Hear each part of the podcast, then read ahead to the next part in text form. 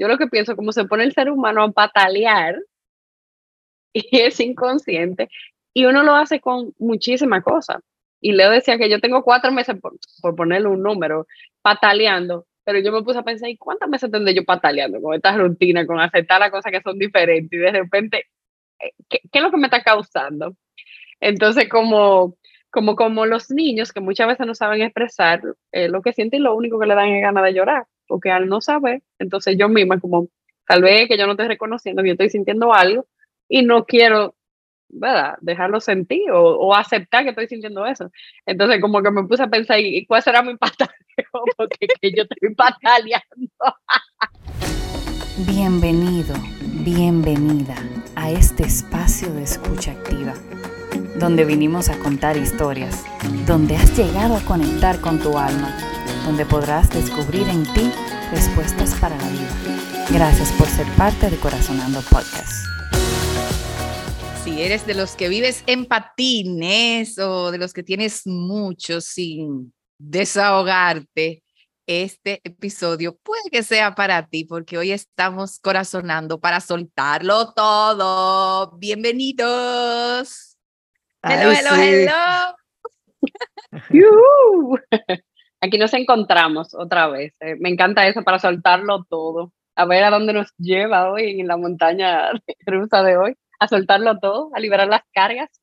Ay, sí, ay, sí, es como un respiro, una liberación, diría yo, de, no sé, a veces uno se encuentra en esos momentos que uno necesita respirar un poco más, porque vivimos respirando, ¿verdad? Pero a veces uno necesita hacer como un suspiro largo, más eh, detenido, más consciente, aunque, ¿verdad? Somos aquí promotora, diría yo, de que hay que vivir respirando, ¿verdad? Pero a veces uno necesita hacer una inhalación fuerte y una exhalación, ¿verdad? Lenta. Y yo creo que para eso sirve, ¿verdad? Lo desahogo y, y, soltarlo todo un poquito. Así que hoy estamos en ese mood, en ese sentido, en esa sensación. ¿Qué tal? Sí, sí, sí, unidas una vez más, Laura Frías, Priscila Zacarías y una servidora, Leonelda Castillo. Eh, en este espacio que siempre se siente tan rico y que hoy, por demás, en mi caso, yo no sé ustedes, chicas, hasta necesario. con todo y la intención de desahogarnos. Y quiero comenzar por confesarles que en estas conversaciones con el corazón se dice que cuando uno cuenta la historia desde esa parte auténtica, real, sentida, eh, pues uno la suelta es casi como que esas historias que contamos desde el corazón, eh, no tenemos ni que repetirla mucho porque ya, ya las soltamos. Entonces, poniendo esa especial intención para las historias de hoy, las nuestras y también las tuyas, a ti que nos escuchas, de que podamos identificarlas, pero sobre todo sentirlas y revivirlas tan profundamente que lleguemos a soltarlas. Aquí arrancamos.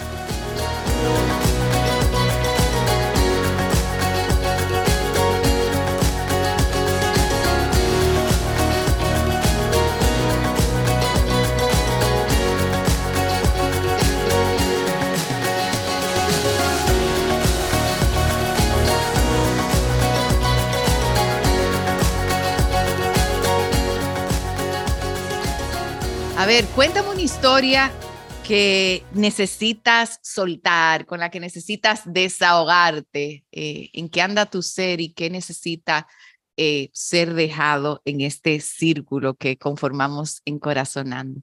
Esa es la pregunta del día de hoy.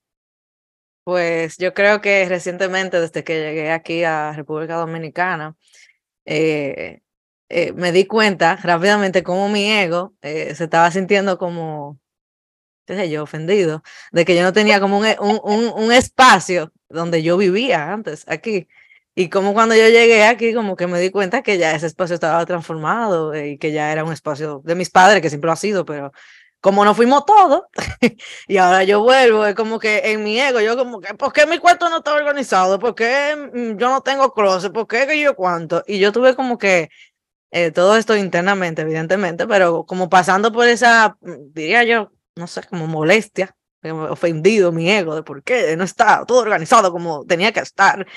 Eh, y, y, como que a lo largo de los días, eh, viviendo en un espacio que no se siente mío todavía, eh, mi habitación, que sería como mi espacio, ¿verdad?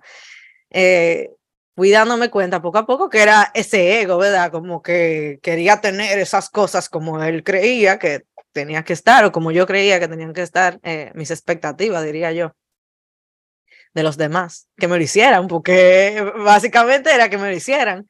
Eh, y poco a poco yo me fui dando cuenta cómo eso me estaba sucediendo, que era como, eh, como ya yo había hecho en, en, estos casi tres años que tengo viviendo fuera, mi propio espacio y cómo yo me había dado cuenta de lo importante y lo chulo que es como tener eh, ese espacio físico donde tú puedes ser, donde tú te sientes que, eres tú y que, vas a ir a sentirte seguro.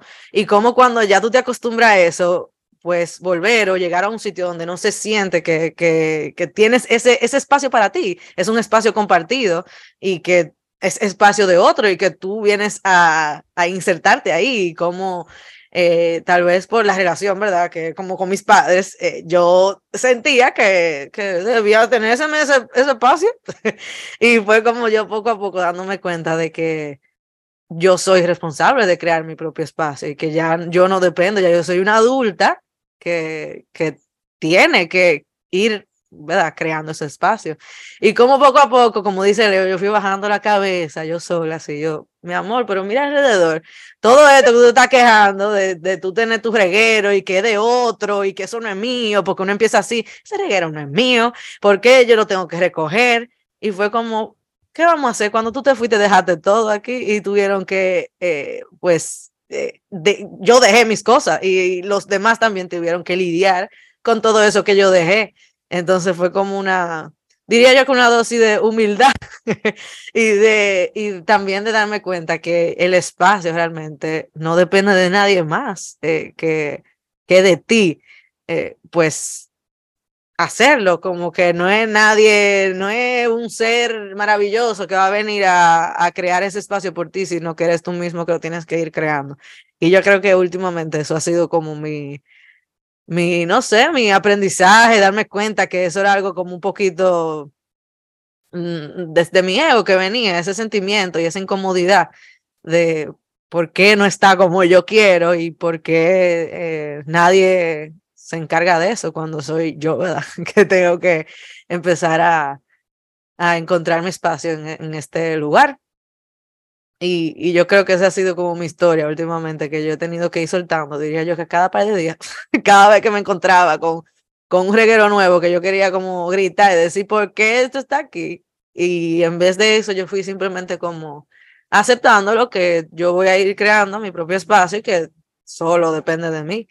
Y, eso también como que es parte de, del aprendizaje de yo haberlo vivido ya, darme cuenta que yo lo creé también, mi espacio fuera y que, y que porque sea la casa de mis padres, yo también lo tengo que crear, eh, así mismo como ellos necesitan su eh, espacio, digo yo. Entonces ha sido como mi, mi historia reciente de, de que tal vez tenía que soltar y que me di cuenta que tenía que soltar, la verdad, y que ha sido todo un proceso interno.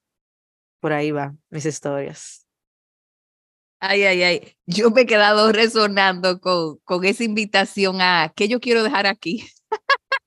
como cuando tú llegas a un sitio y, y saca todo lo que tiene en el bolsillo, como que no me quiero quedar con nada. Eh, bueno, y yo creo que en mi caso tiene que ver mucho con cómo este año ha sido el inicio del año, eh, sobre todo, porque acabamos de cerrar un primer cuatrimestre eh, algo como totalmente diferente a lo que yo pude haber vivido en otros inicios de año. Eh, sobre todo, y yéndonos al término productividad, porque yo eh, en mi historia de vida he sido una gente que siempre he estado muy ocupada. Eh, comencé a trabajar desde jovencita, eh, soy de las que eh, la ponían en, en, todas las clases de tarde posible y no paraba. Bueno, tengo ese hábito de, de hacer mucho. Eh, y desde el año pasado y a raíz de la pandemia, siento que me quedé como en un tipo de limbo porque me, me agarró a mí junto con el hecho de que yo estaba haciendo una transición profesional. Y bueno, que este año formalmente, como que no he arrancado a hacer nada a nivel profesional. Eh, y ustedes no se imaginan lo que ha sido esa experiencia para mí. O sea, eh, yo casi como que quisiera decirle que, que he estado media vaga, pero esa no es la realidad. Si ustedes le preguntan a la gente que viven conmigo, dicen, no, ella está ocupadísima. Eh, entonces, es, es, casi como decirle que me he percatado que lo que me ha hecho sentir rara es no tener un plan. Eh, y no poder decirme a mí misma, estoy trabajando en esto, hoy tengo que hacer esto. Eh, como que eso me ha, eh, por momentos me hace sentir desorientada, em, como que por momentos me hace sentir, yo diría que hasta frustrada en el sentido de no tener un norte claro. Eh, y para mí ha sido una vivencia súper interesante porque, entre otras cosas, me ha enseñado cómo eh, la vida siempre se ocupa de llenarte las manos con algo, porque vuelvo y digo, no es que estoy en mi casa sentada mirando para arriba.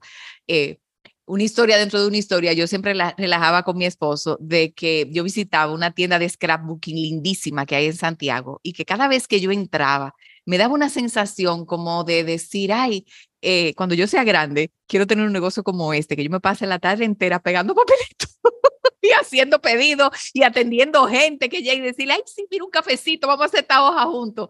O sea, eh, no sé cómo que le dicen a eso, pero sea, como un, un, tipo de alter ego, creo que esa es la palabra que generalmente usan para describir como esas fantasías eh, que a mí literal me duraban dos minutos, porque yo decía, tú te imaginas, pues yo me pondría loca a los sin yo verme sin nada, entre comillas, productivo que hacer. Eh, y por supuesto que eso de hacer scrapbooking y, de conectar con la gente tiene su propio nivel de productividad. Es solamente comentando todo lo que me ha pasado por la mente. Y para a, hacer un poco de, de, traer un poco de imagen a esta sensación mía que es como, wow, ¿y, y qué es lo que yo voy a hacer? Eh, y realmente he, llegado a reconocer que estoy viviendo un tipo de pausa porque estoy haciendo un trabajo mercadológico. Eh, no es sabio de mi parte hasta que yo no concluya eso ponerme a hacer nada, porque la idea es precisamente tener una dirección clara de hacia dónde voy y cómo va la cosa. Eh, pero yo creo que ya justo en esta semana eh, me he terminado de dar cuenta, algo me dijo, el ritmo de vida que yo tenía antes ya no va. Y todo este pataleo que yo tengo es porque en el fondo yo no lo quiero soltar. Entonces, eso ha sido tremendo descubrimiento. Eh, eh, Linda, ya ese no es. Eh, para ti ese no es. Mira, te sirvió. Yo me sentía muy a gusto con el ritmo que mi vida llevaba, qué sé yo, en los últimos cinco años, pero ese no es el que va. Eh, para, para hacerle una anécdota corta, eh, yo comencé este año pensando que iba a necesitar un asistente eh, medio tiempo. Luego, gracias a una conversación con mi familia, me di cuenta que era un asistente tiempo completo.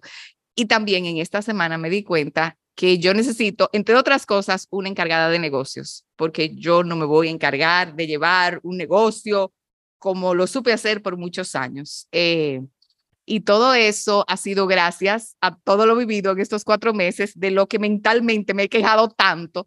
Eh, o sea que al mismo tiempo como, wow, gracias Dios, porque si no me pones en esta posición, eh, quizá yo nunca me, me, hubiese dado cuenta que, que ya eh, mi tiempo llegó de, de decir que sí a este movimiento que implica dejarme aprender nuevas formas de, de trabajar, de utilizar mi tiempo. Eh, y entonces es como tan extraño, porque concho, ya yo le estaba cogiendo el gustico a la que yo Pero no, me toca, me toca decirle que sí a, a cambiarla. Eh, así que ese es mi real desahogo, el que tiene que ver con, con rendirme al hecho de hacer poco eh, o de hacerlo diferente y estar como a la expectativa así de, de cuál será la nueva forma que me va a tocar eh, recibir en mi vida. Gracias por escuchar. A ver por dónde organizo yo esta historia que me ha llegado a mí. eh, eh, actualmente en, en, mi casa, vamos a decir como que en mi familia, como que estamos viviendo como momentos de cambio. Mi mamá eh, está en un proceso de mudanza eh, ahora recientemente y, como que le ha dado como un trabajo poder hacer ese proceso de mudanza. Lo, lo primero que le dio trabajo decidir dónde se iba a mudar. O sea, tomar la decisión fue eh, la verdad que todo un reto para ella. Primero, por decidir que si el lugar de acceso, que si dónde va a vivir, el tema de los alquileres, que aquí en Santiago eso está que parecemos que estamos en Estados Unidos, cobrando en dólares y todo lo demás, solamente por, por mencionar algo, uno de los factores y la verdad que pues eso impacta en, muchas cosas. Y ha coincidido que mi esposo y yo los dos hemos estado full de trabajo aparte, de tener una niña que depende totalmente de nosotros. Entonces, como que tampoco hemos podido estar tan disponible para ayudarlo eh, en el proceso. Entonces, hemos estado como atentos, pero como de que vamos a poner una más caja o lo que uno hace normalmente para las modas, como que ha sido un reto poder hacerlo. Entonces, eh, viviendo ese proceso con mi mamá, que ya está verdad, que le faltan cosas y que todos los días me menciona, ay, mira, hay una caja que es tuya, que tú le tienes que buscar. ay, mira, hay unos trofeos de natación que son tuyos, ¿dónde te lo vas a poner? Entonces, coincidió porque eh, eh, mi esposo y yo estamos de, de, aniversario de boda ahora recientemente, casualmente ayer. Entonces, en un diálogo, ¿verdad? Marte, todo el mundo trabajando, todo el mundo con su esposa, mi mamá en medio de una mudanza. Entonces, ¿qué vamos a hacer? Bueno, nada, celebrar en casa, muy tranquilo, porque no hay con quién dejar a Mila, porque todo el mundo está en sus cosas. Entonces, en ese sentido, yo eh, le, le, decía a mi esposo que la verdad como se van poniendo las cosas, que cada quien como que tiene que asumir su responsabilidad. A mí me toca asumir la mía, porque no puedo asumir la de mi madre ni la de mi familia. Y eh, ayer justo yo dije, wow, como uno mismo tiene que encontrar la manera de que las cosas fluyan primero para mí, para yo poder estar para el otro. Y esta mañana, después de haber tenido una noche larga con mi yo me dije a mí misma, la verdad que todo comienza con uno, con mi energía y como yo, porque yo me sentía que era que me había pasado un ciclón hoy en la mañana. Y entonces eh, la, la, la, sensación que me dio fue como yo misma voy a encontrar la manera de que esto funcione para mí. En ese sentido de rutina, energía, eh, poder yo organizarme para poder estar disponible para la otra, porque me siento que ni para mí, como que, como que una sensación de qué yo estoy haciendo para ponerme disponible para mí. Eh, eh, ahora mismo es como, déjame ver por dónde me agarro yo misma. La semana pasada me di un masaje, yo creo que yo se lo mencionaba a todo el mundo, pasó tal cosa y yo decía, yo me di un masaje, no importa. yo me di un masaje, era como que me pasaba, y yo decía, ay, no, no importa, yo me di un masaje, y era como, yo lo digo porque fue que mi esposo me pasó tal cosa y yo le decía, no importa, ya pasó eso, pero yo me di un masaje, hoy me di un masaje. Entonces, como en ese sentido de, señor, esto es mío, es mi responsabilidad, la responsabilidad de mi cuerpo, de que me duele la espalda, de que estoy agotada tal vez, ¿verdad? Por, la noche, pero es mía la responsabilidad. Yo no puedo asumir la de mi mamá porque la mudanza, ¿verdad? De ella, yo la puedo ayudar, yo tengo que intentar, ¿verdad? O quiero estar disponible, pero primero tengo que empezar yo, porque si yo no empiezo conmigo misma, ¿cómo lo voy a hacer? Ni lo voy a poder hacer, ni voy a poder organizarme para estar disponible para hija o eh, con mi esposo, con mi familia. Entonces, como que a modo de desahogo son tantas cosas que uno dice que el ciclo le pasa a uno, pero si yo no empiezo yo misma a agarrar mi tormenta, voy a poder coger la del otro, jamás. como no lo quiero intentar. Eh, entonces por ahí van como mi historia como, como que muy reciente y sintiendo que hay una energía que lo decía como de movimiento, entonces como que yo siento que a mí me ha pasado como eso, como que yo me estoy encontrando incluso en una nueva rutina y eh, eso me hace como seguir cuestionándome eh, qué quiero, qué no quiero seguir haciendo, eh, qué necesita mi cuerpo, qué necesita mi alma, mi espíritu, eh, y qué maneras, ¿verdad? Para seguirme encontrando. La maternidad es todo un proceso y yo creo que eso viene eh, del mismo proceso de uno encontrarse siendo madre, siendo hijo, con otras responsabilidades. Y a la larga también no dejando los, eh, los anhelos del alma, ¿verdad? Ni lo que el corazón quiere. Entonces, como que yo siento que ando por ahí, por ahí anda mi desahogo. Gracias por escuchar. Bueno, este carrito como que ha tenido un arranque forzoso y eso que falta la historia tuya, la de la de ti que nos estás escuchando y que eres eh, ocupas este cuarto lugar en este círculo de corazonando. ¿Qué historia viene a ti cuando te invitan a desahogarte? Bueno, ya saben, estamos respirando profundo Estamos soltando. Espero que tú también, la historia que estás descubriendo tuya, también la estés soltando con un buen respiro y hasta risa, porque yo siento que a veces uno se da cuenta que está soltando la cosa cuando uno se está riendo de, de todo eso y, y cómo hoy estamos aquí. Eso es como lo importante. Entonces, nada, llegó el momento de, de resonar, de compartir contigo mismo, incluso con otras personas. Te puedes atrever y más que todo, compártelo con nosotros, que siempre nosotros estamos dispuestas escucharte. Esas resonancias que tienes, eh, esas imágenes, sensaciones que de estas historias de hoy, pues puedan salir de tu corazón. Entonces, nada, a resonar.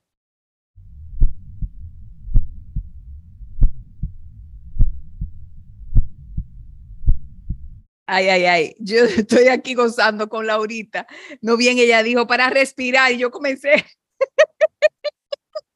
y recordando con mucha risa como nuestro querido Guillo, Guillermo Ureña, mi primogénito, que es nuestro editor, eh, en, en, estos días le digo, Guillermo, deja el minuto para respirar, porque nosotros aquí en Corazonando nos tomamos un minuto para respirar antes de empezar. Y Guillermo, yo creo que con mucha suerte dejó 20, 20 segundos del minuto para respirar. Y cuando le digo, pero ¿qué pasó? ¿Qué es del minuto para respirar? Y dice, pues yo lo puse. Yo no, pero eso fue cortito. Y dice, así es que la gente toma los minutos para respirar.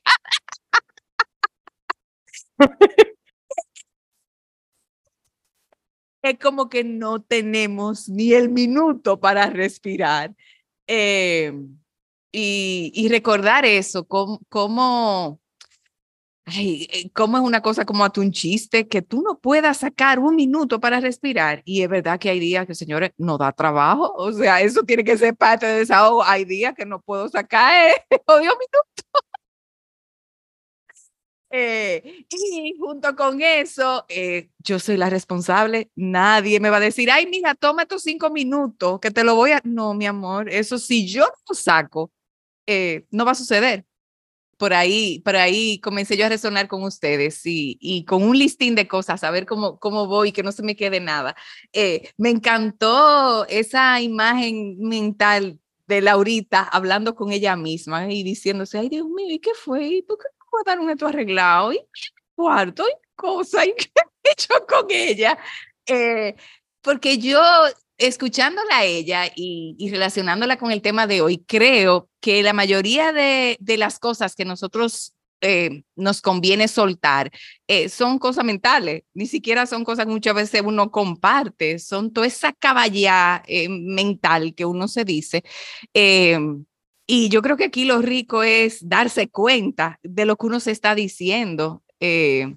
Y de eso que yo me estoy diciendo, ¿con qué de verdad yo me quiero quedar? O, o a qué yo le puedo decir, no, pero espérate, que soy yo que estoy como creando un mundo imaginario, ilusorio aquí que no va, que no me está ayudando.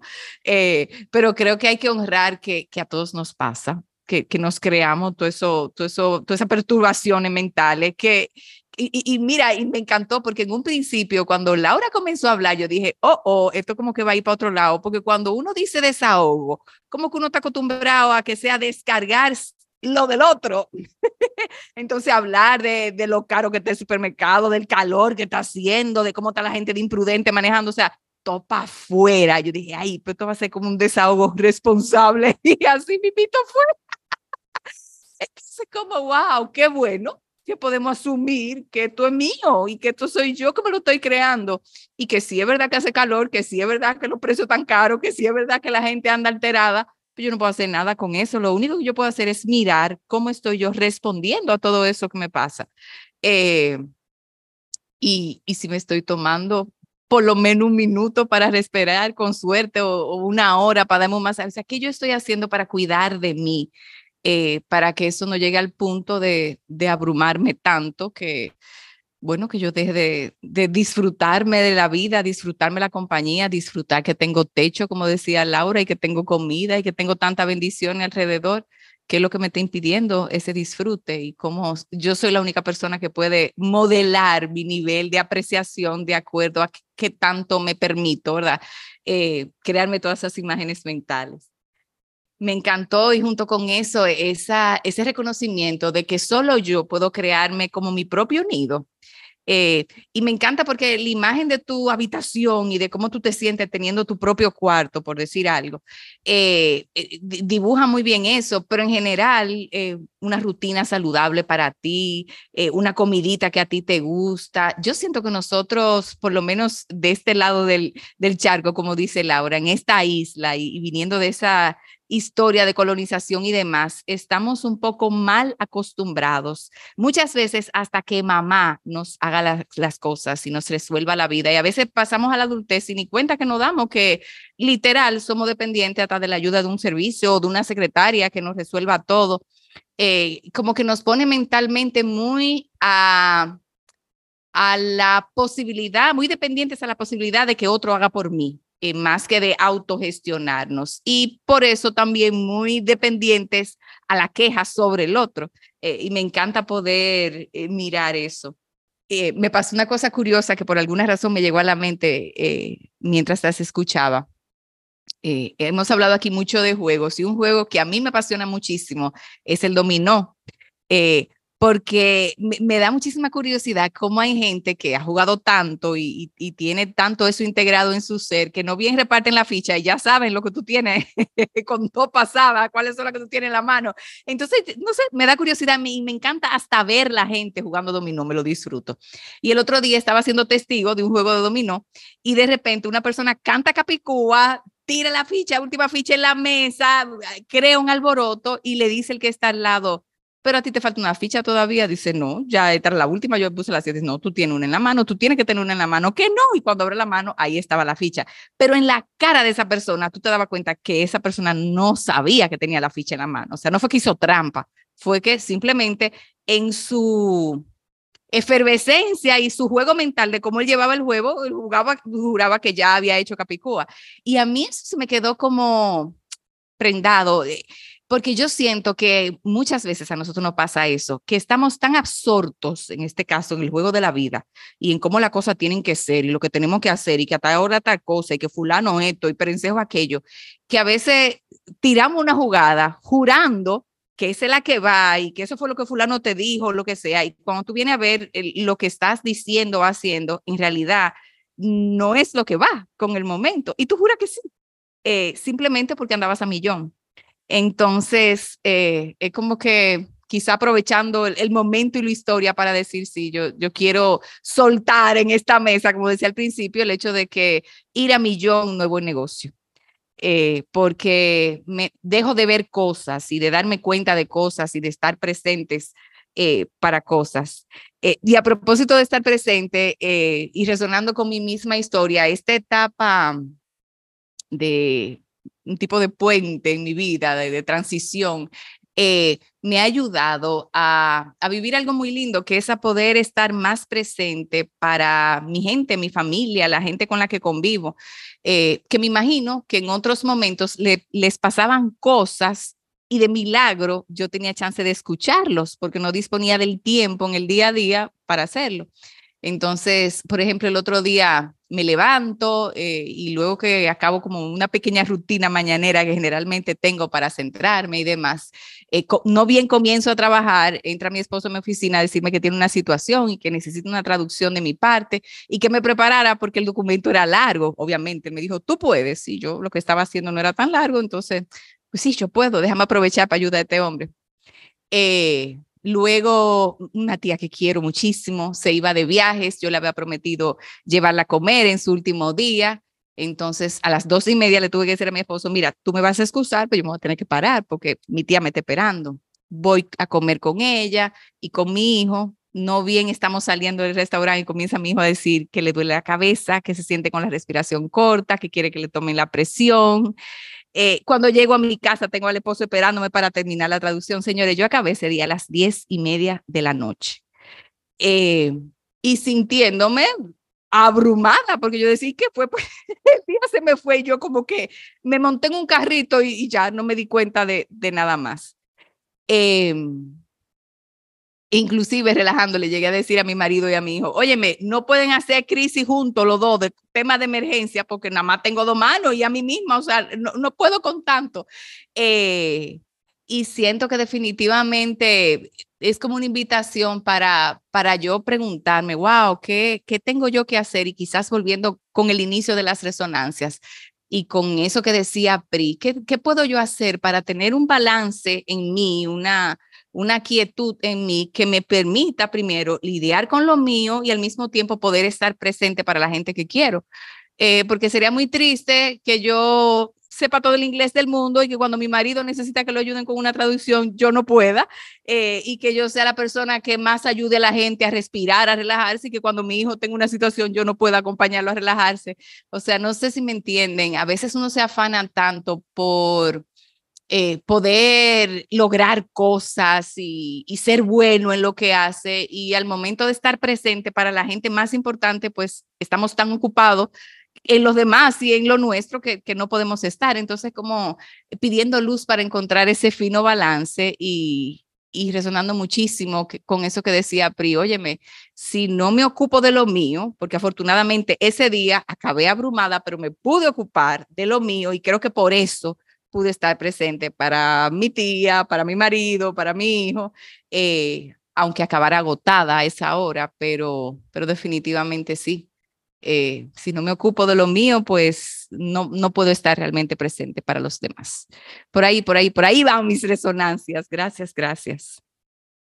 Como siempre, casi que se puede sacar un máster de cada conversación, diría yo, y de los desahogos que yo siento que son tan, no sé, como tan cotidianos, tan sencillos. Creo que sin darnos cuenta, a veces, como dice Leo, eh, que decía que a veces los desahogos son tan para afuera, eh, sin uno ser tan consciente de, no sé, como de qué parte uno lleva también ese desahogo, ¿verdad? ¿Qué parte uno tiene en ese juego de, esa situación o lo que sea, de lo que sea que te, estás quejando o, o, quieres soltar, dependiendo cómo lo puedas ver, eh, y cómo realmente, pues sí, uno es parte también de eso y, y, lo bueno también que se siente cuando tú te das cuenta que después de tú quejarte, date cuenta cuál es tu parte, ¿verdad? De, de, ese mismo desahogo o qué puedes hacer tú. Y yo creo que sin darnos cuenta los desahogos que uno hace por ahí, eh, si uno se es consciente de la parte que uno lleva, básicamente una conversación del corazón donde uno o la tiene con uno mismo muchas veces o la hace con otras personas, eh, que uno tiene esa confianza, ¿verdad?, de desahogarse. Y nada, que estaba pensando en eso y cómo eh, es hasta sanador, diría yo, poder soltarlo. Eh, con Leo yo resonaba y, y, que ella decía en un momento, lo, como que lo de antes ya no va, ya es otra cosa. Y cómo darse cuenta siempre eso como, yo no sé, ni un pataleo, como ella dice, o sea, es como que tú no, no entiendes por qué si algo me estaba gustando, ya tiene que terminar, porque como que no, no es algo que tal vez tú querías o que tú conscientemente habías tomado esa decisión y cómo en verdad la vida se encarga siempre de darnos esos tiempos de pausa y de cómo uno lo desespera muchísimo porque uno entiende que uno no está haciendo nada y cómo no tener un norte claro, eh, consciente de uno mismo. La vida siempre tiene su norte, uno no lo sabe, ¿verdad? Eh, pero uno no darse cuenta de cuál es ese norte eh, por un momento, pues que te puede parecer prolongado, uno como que se pone loco y uno no sé, y uno piensa muchísimo en eso y uno dice no tiene norte y uno se lo repite. Incluso uno se siente tan incómodo diciendo, bueno, ahora mismo no estoy haciendo algo en específico, pero estoy haciendo muchas cosas porque, como dice Leo, darme cuenta de que realmente no es que yo no esté haciendo nada, pero sí estoy haciendo, pero tal vez no sé cuál es el no sé si tal vez el propósito o el norte o, hacia dónde me está llevando todo esto. Se siente como si yo estuviera haciendo cosas, pero no sé hacia, hacia dónde eh, me va a llevar. Y eso a veces frustra mucho y, y, me siento muy identificada porque también me pasó lo mismo por estos casi tres años, como que estoy haciendo todo esto, pero hacia dónde es que me va a llevar y hacia dónde que yo voy a terminar, terminaré aquí, terminaré allá. Y como la vida misma, como que si tú deja de buscar, diría yo, que respuestas. Mm, a veces uno tiene mucha pregunta y uno se, se patalea mucho porque no encuentra la respuesta. O sea, eso, entonces uno empieza a, tratar de buscar las respuestas cuando no es eh, el momento no ha llegado el momento de, de recibir esas respuestas y como un día tú tomas una decisión que ya se siente como si tú fueras a encontrar las respuestas de eso. Todavía yo no la sé, eh, pero sí se siente ya como algo más cerca. Y eso resonaba mucho porque hoy justo eh, estaba desayunando con unas amigas y al final estábamos hablando y estaba hablando con una amiga en específico, que ella decía que ella tenía muchos dilemas y que se pasaba a veces mucho tiempo como en el dilema de quiero hacer, eh, quiero trabajar y necesito trabajar eh, en algo que me gusta, ya sé lo que me gusta, pero al mismo tiempo no quiero dejar de vivir mi vida, eh, tal vez porque lo he vivido con otras personas a mi alrededor que han, lo han dado todo, pero no han vivido tanto su vida como quisieran y me paso en ese dilema, pero realmente no hago nada. Y yo le decía como que, oye, lo que te voy a decir, yo también, uno y todos pasamos por ese momento de dilema donde uno se pasa pensando de, ¿y si cojo el trabajo y después no me gusta? O si eh, vivo mi vida, pero al final es un círculo vicioso porque ¿qué tú necesitas para viajar? Si es lo que tú quieras hacer, es dinero también. Eh, y yo le decía, oye, yo aprendí que el dilema solamente se va a resolver haciendo una cosa, haciendo algo. Si esos son tus dilemas, coge un trabajo si tu dilema es ver si tú quieres vivir tu vida eh, y solamente hacer eso, pues hazlo. Pero no, no, yo le decía, yo no me puedo, ya yo aprendí, yo no me puedo pasar la vida entera diciendo, y si me quedo aquí, ¿qué me va a pasar? Y si me voy para allá, ¿qué me va a pasar? Hazlo, a algo. Y después tú vas a ver si eso es así. Y probablemente yo siempre decía, ese dilema hasta se te olvida, porque la vida misma te recuerda todos los días que tú estás viviendo un día a la vez y que cada vez se van presentando nuevas oportunidades o la vida, qué sé yo, tiene sus formas de, ir llevándote. Y si ya, si al final pasa lo que tú pensabas, que era que te sientes mal y que no te gusta, pues mira, tú puedes dejarlo realmente. ¿Quién te dijo que no? Eh, y más en la etapa que uno está, no tenemos hijos, no tenemos nada, o sea, realmente, realmente, ¿qué va a pasar? Y ella decía, es verdad, uno, yo, yo le digo, oye, cada vez que yo tengo un tema así, yo digo, no lo piense, no lo piense, no lo piense, claro, hay días que me toman más tiempo, evidentemente, y situaciones que me toman más tiempo. Pero ya yo dije, oye, me los dilemas se resuelven haciéndolo. ¿Cuál es el dilema? Dos cosas, pues a una de esas, vamos a ver, y si no, por la otra. Eh, y no sé, eh, resoné mucho con eso, cómo uno se da cuenta de que lo que no va es porque uno hace lo otro. Eh, y ahí uno se da cuenta que, que definitivamente, pues, ya eso no va y va a otra cosa. O algo que tú ni siquiera pensabas. A veces los dilemas son tan limitantes, ¿verdad? Y, y, resonaba mucho con eso, con una conversación justo de, de hoy en la mañana. Eh, también eh, eh, eso me encantó, de yo me di un masaje, porque yo vivo, yo vivo, yo vivo dándome como pequeños, no sé si decirlo como en inglés se dice self-care, como cuidado personal, a mí me encantan. para mí, maquillarme en la mañana, por ejemplo, tomarme mi tiempo ahí con el abanico prendido, en paz, es algo como que yo me regalo también y como que ya si yo, si yo tengo eso, ya pues voy, no sé, sintiéndome mejor eh, también voy al salón y a mí me encanta ir al salón y hacerme un pedicure y que me soben la pierna y que me haga un screw. Para mí en ese momento, muchas personas dicen, ah, no me gusta ir al salón, qué sé yo. Y para mí eso yo digo, ya yo estoy en el momento, es como estar trancado en un avión. Tú no puedes hacer más nada, tú no te puedes ahora mismo ir con el screw puesto. Bueno, a menos que tenga una emergencia, qué sé yo, pero realmente tú estás en ese momento y como a mí me, me encanta sentirme como que estoy en esos momentos y que no tengo otra cosa que hacer. Eh, yo para mí esos son regalos conscientes que yo me doy eh, en momentos que tal vez eh, yo me digo que no tengo tiempo para eso.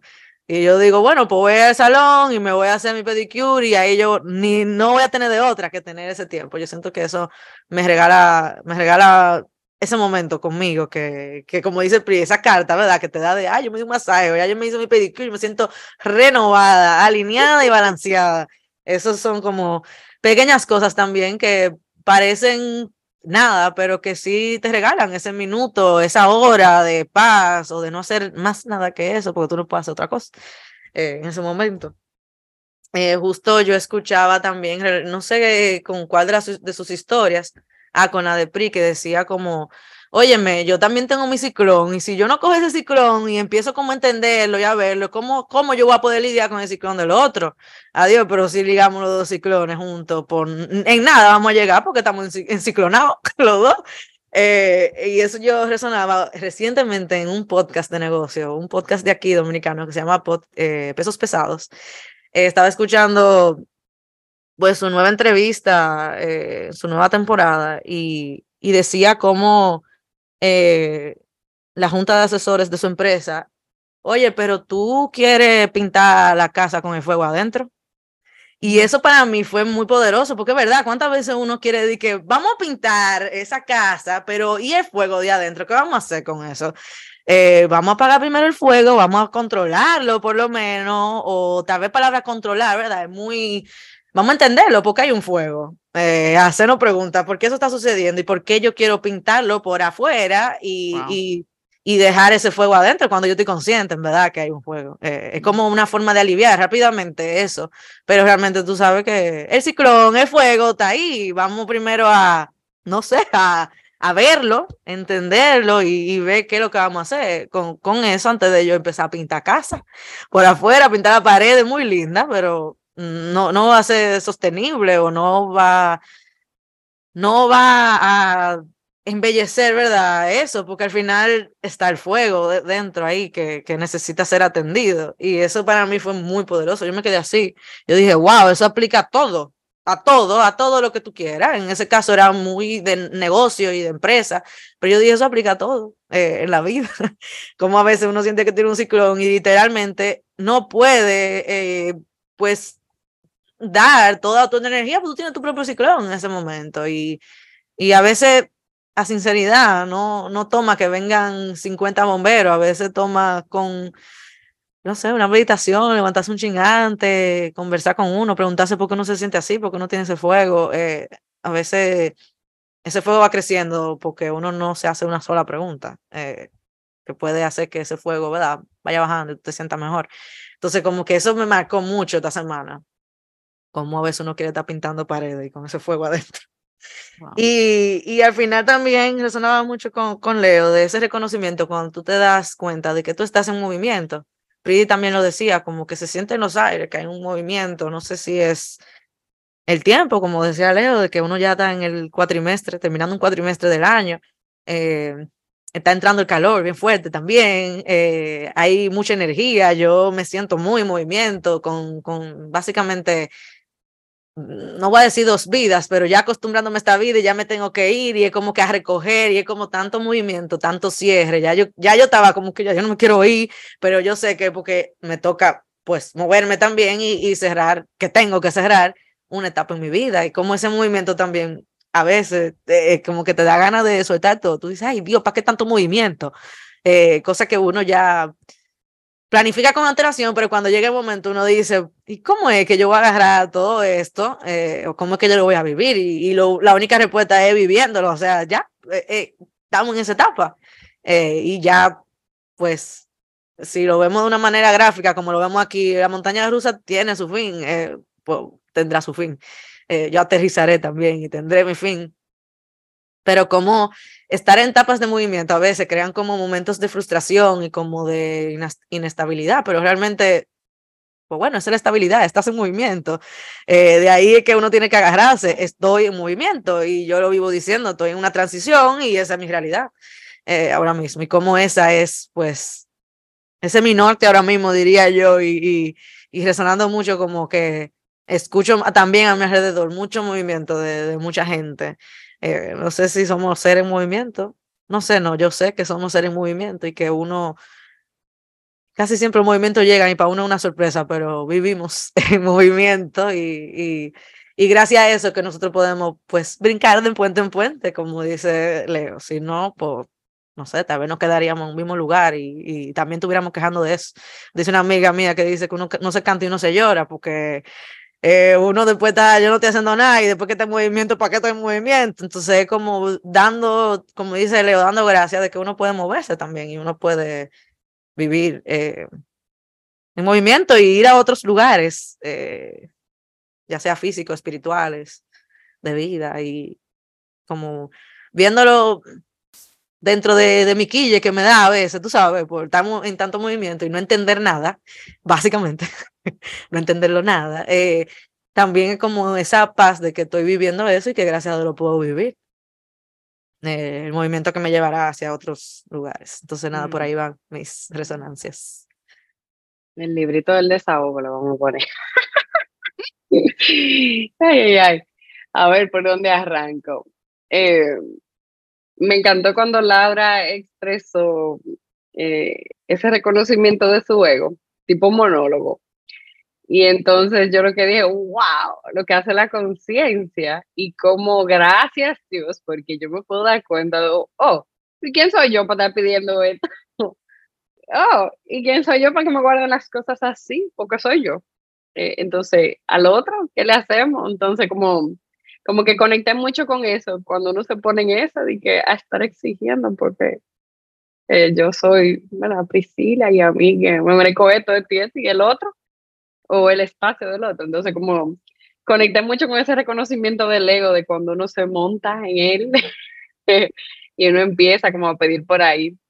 Eh, y lógicamente, eh, con la idea de, de, ese espacio, a mí me llegó como una imagen clara de cómo de repente tú llegaste a tu mismo espacio que ya no se siente tan tuyo porque tú has estado ausente, entonces como ausente de ese espacio físico y mm, que va a llegar un momento en el que tú misma vas a crear ese espacio, así sea un rinconcito, entonces como aquí, allá, donde sea que tú estés, entonces, como que el espacio eh, realmente lo hace uno, lo que uno siente y como a dónde uno lo lleva. Entonces, como que conecté con esa idea.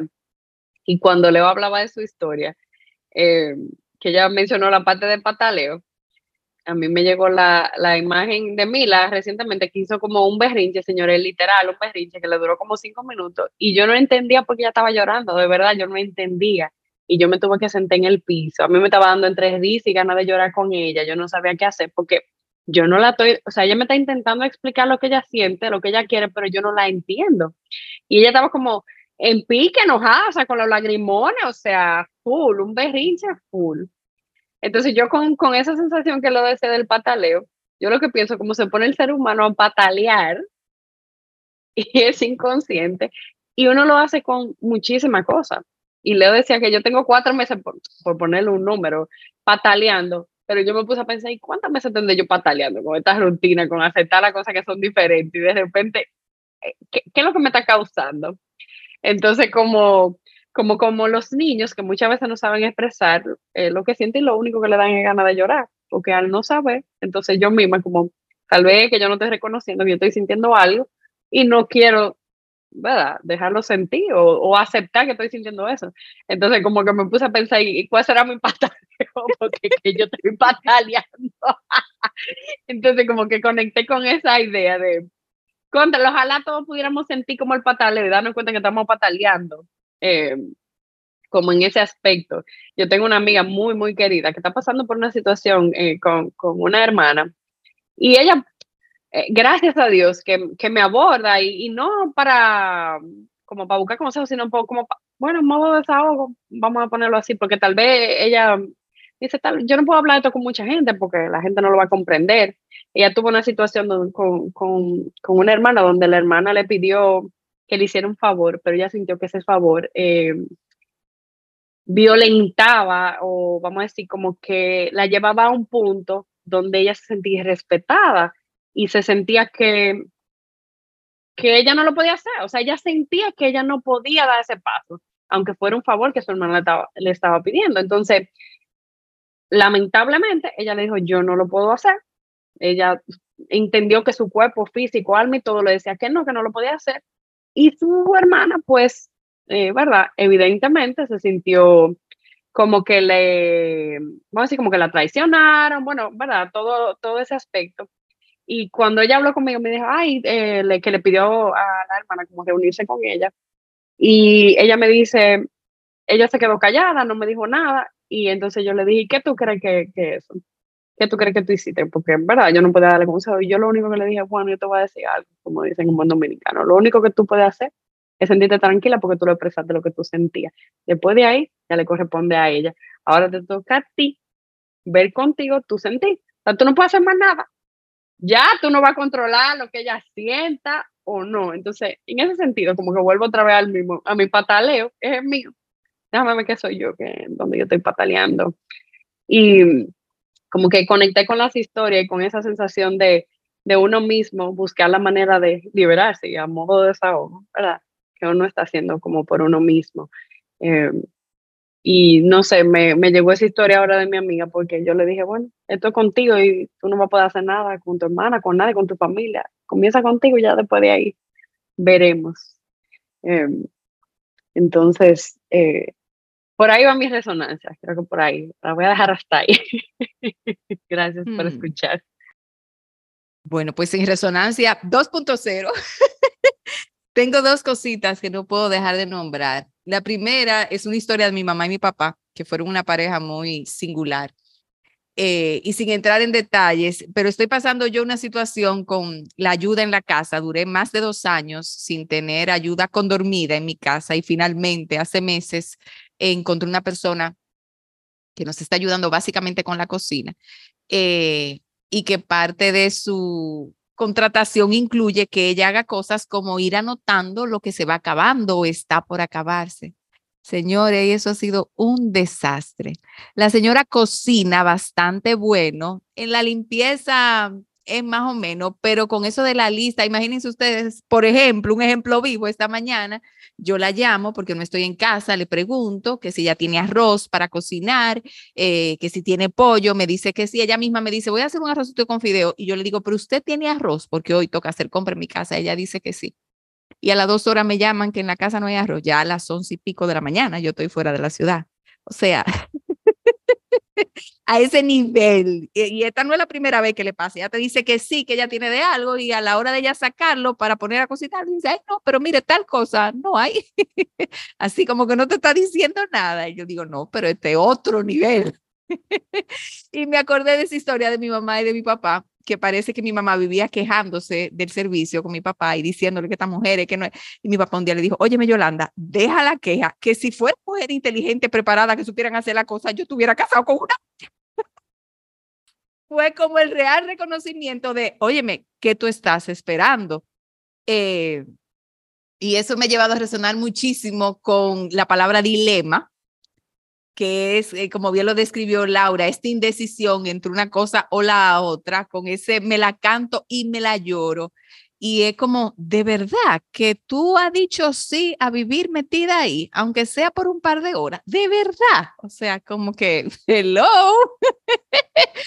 eh, como que un, yo me merezco algo más de ahí. Como, como decía Laura, si es dilema entre una cosa y otra, vámonos con una y, y en el camino vemos qué es lo que hay, pero vivir en ese, en ese, o esto, esto, y entonces cacareándolo, no, no, no, no, no, ¿qué pasa? Y entonces como que me queda muy claro que, que muchas veces la necesidad de desahogarnos viene de, de meternos en ese tipo de, de dilemas eh, y, y, no darnos cuenta de dónde que estamos metidos y hasta cierto punto no querer salir de ahí para entonces estar cantando y llorando al mismo tiempo. Qué, qué bonito, ¿verdad? y lo otro es que es casi una confesión. A principios de este año me tocó vivir un, una experiencia difícil en mi matrimonio. Eh, de estas cosas que a la larga no son nada del otro mundo, pero en el momento que tú la vives, tú dices, ¿en serio? ¿Y esto me está pasando a mí? Explícame, ¿y ahora? ¿Para dónde va esto? Etcétera, etcétera, etcétera. O sea, voy a cumplir 28 ya. Eh, no es la primera vez, pero cada vez que pasa se siente como si fuera la primera. Eh, y entonces parte de la experiencia en esta ocasión es que fui a buscar ayuda donde profesionales que me dieran una orientación. Y parte de lo que recibí fue algo como, ah, entonces ya los muchachos de ustedes están grandes. Ah, y entonces hay una que vive fuera y otro que regresó. Ah, pues es que entonces ustedes ya están en otra etapa. Y yo decía, ¿en otra etapa? ¿De qué otra etapa que me están hablando? Estoy en la etapa que estoy, pero señores, yo entré a esa otra etapa. No me pregunten cuándo, no me pregunten cómo. Yo estaba feliz. Estaba viviendo, pero aquí, mamá, que es especialista en marcar cierres y inicios, y yo no me había dado cuenta que yo había entrado a otra foquita. Óyeme, eh, qué descubrimiento y, y, y, es verdad que cuando tú no reconoces en qué momento tú estás, porque en, en mi caso yo decía, hay que dime etapa, estamos igual que siempre, o sea, realmente nosotros, ahora estamos nosotros mejor en el sentido de que estamos más juntos, estamos más unidos, porque nosotros siempre nos preparamos para que los muchachos se fueran. Ajá. Y cuando se fueron, ¿qué hicieron? Como una cosa así. Entonces, nada, eh, lo importante que, que es reconocer en qué momento estoy ¿En qué momento estoy? Y cómo, cómo de repente reconocer el momento te da un contexto para poder entender todo lo que viene bajando de ahí, en qué momento estoy. Ese es parte de mi desahogo. Gracias, gracias, gracias. Eso me dio mucha risa porque yo soy el, otro lado de, la etapa.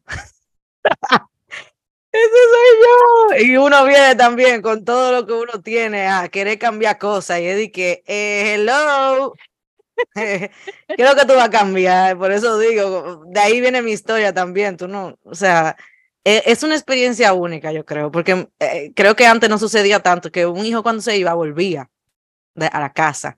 Entonces, como que ya uno está de que, ah, eh, yo tengo casi 27 años, literal, y estoy viviendo en mi casa otra vez después de haberme ido tres años. Y es como la realización de ese, ese dilema, digo yo, que uno entra en otro papel, porque me recuerdo en el episodio que grabamos con Elena, que ella decía, cuando llego a la casa mi papá y mi mamá, como que se me olvida todo.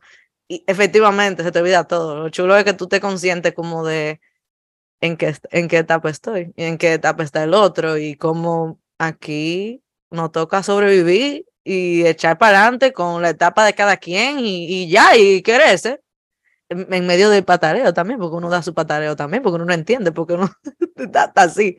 Eh, pero, pero sí, resonando también con eso, porque es como aprender a ver la etapa del otro también, diría yo, ¿cómo se sienten los papás? Que después que yo tal vez nunca creían que yo iba a volver, eh, pues ya volvió ahora, ¿qué que?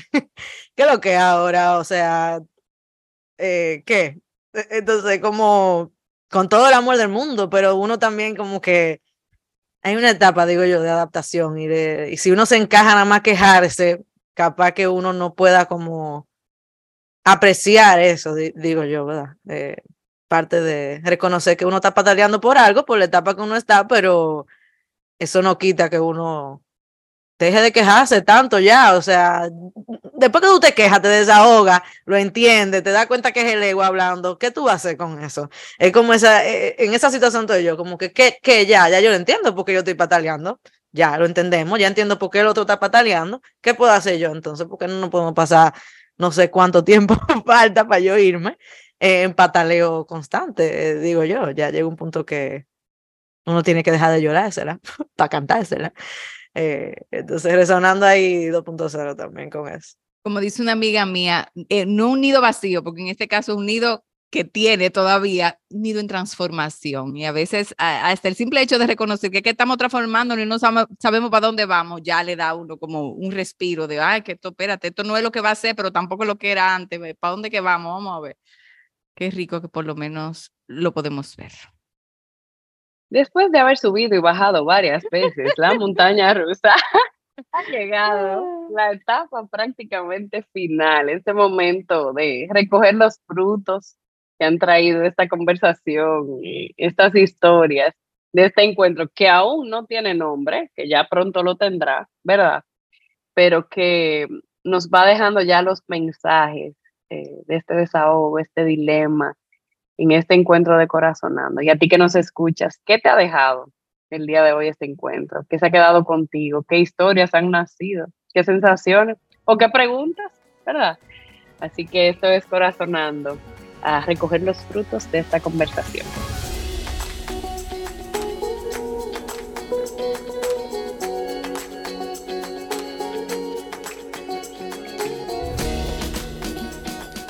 Yo me llevo como una una especie como de, de lista, to-do list, así como frase de recordatorio. Empezando con, no confunda pataleos. eh, hay pataleo de una cosa y pataleo de otra cosa, no lo confunda, porque terminaremos pataleando en una piscina de 50 metros, dando vueltas ahí, pataleo por otro. No, no, no, no, no confunda pataleo, eso, eso me llevo. También me llevo como eh, recuérdate cada vez que se te olvide en la etapa que estás, eh, porque uno como que suele a veces vivir con una amnesia de, sí, ya yo sé en qué etapa estoy, mañana yo no quiero estar en esa etapa, pero yo sé que yo estoy en esa etapa. Pues se me olvida. Entonces, como recordando que estoy en transición, estoy en transición, estoy en movimiento, y hasta que eso no diga se acabó, o se acabó, pero probablemente mañana es seguir estando en movimiento. Eh, me llevo eso, no, no, estar consciente de la etapa que estoy y recordármelo. Y también eh, bien, bien claro. Eh, sé consciente de, de, del pataleo que estás viviendo y no quiera como pintar la casa por afuera. Eh, si tú sabes cuál es el pataleo. No, sé si me doy a entender. Como yo sé por qué me siento así. No empiece como ahora a querer tratar de resolver eso que necesita tiempo y que necesita paciencia, perseverancia, bajar la cabeza, ver, contemplar. Eh, y quejarse eh, es liberador. Yo puedo decir que sí, que quejarse muchas veces es liberador, pero uno sabe cuando uno tiene que dejar de quejarse. Yo creo que, que eso es algo que tú sientes y, en mi caso a veces me quejo mucho yo sola. Eh, trato de no quejarme pues con los demás para no traer esa vibra, ¿verdad? Pero yo misma traérmela a mí, eh, hasta qué punto te vas a quejar, eh, si puedes hacer. Y ahí relacionándolo un poquito con eso del dilema. ¿Qué tanto te va a quejar de, de dilema? Tan fácil como empezar a hacer una de esas cosas que, te, que son el dilema para ti. Eso, eso me llevo bien, bien, bien claro, como quejarse está chulo, pero todo tiene su, su límite, ¿verdad? O, o, el mismo cuerpo te lo dice, ya tú te cansas de repetir tanto lo mismo, lo mismo, lo mismo, lo mismo, o sea, nota el patrón, cambia algo, eh, me, llevo, me llevo eso, nota el patrón, cambia algo. Eh, y, y ya, creo que, que me llevo eso. Gracias. Ay, pues a mí me pasa como a Laura, eh, que es una lista, y de paso te agradezco que hayas comenzado a nombrar eh, aprendizajes, porque honestamente en este cierre yo lo que me llevo es que voy a tener que tomar lápiz y papel y volver a escuchar la conversación, eh, porque estando metida en ella, no estoy ocupándome de ver las lecciones per se, pero, pero sí es como para volverla a escuchar y, y, y sacar esas conclusiones, pero así a nivel de cierre, yo creo que quizás con lo que más me quedo es que yo brinco y pataleo. Y entonces ahora cuando me agarre brincando y pataleando, voy a decir, ok, brinco, pataleo y decido. Y me muevo, que voy a, aprovechar el brinco y el pataleo para decir, ok, ahora elige, ya brincaste, pataleaste una vez, ahora elige, ya no, no siga brincando y pataleando, elige qué, qué tú vas a hacer, a dónde te vas a alargar. Para, para finalizar con el brinco y el pataleo que no, no te van a llevar a ningún lado. Y luego resonando mucho con esa toma de conciencia de Priscila, que cuando estoy tan relax como cuando me doy un masaje, ay, pues todo me, me rebala. Entonces, capaz que en el fondo ni sea la gente, ni sea el tránsito, sino mi estado mental, del cual yo solita me puedo ocupar. Entonces, me toca eh, como decía eh, Laurita en una, como eh, darme masajito yo misma y hacerme cositas, de mimarme mucho para que pasen las cosas que en la vida pasan en el día a día y yo a la tercera no esté brincando y pataleando, como una cosa así. Gracias del alma, chicas, por este regalazo.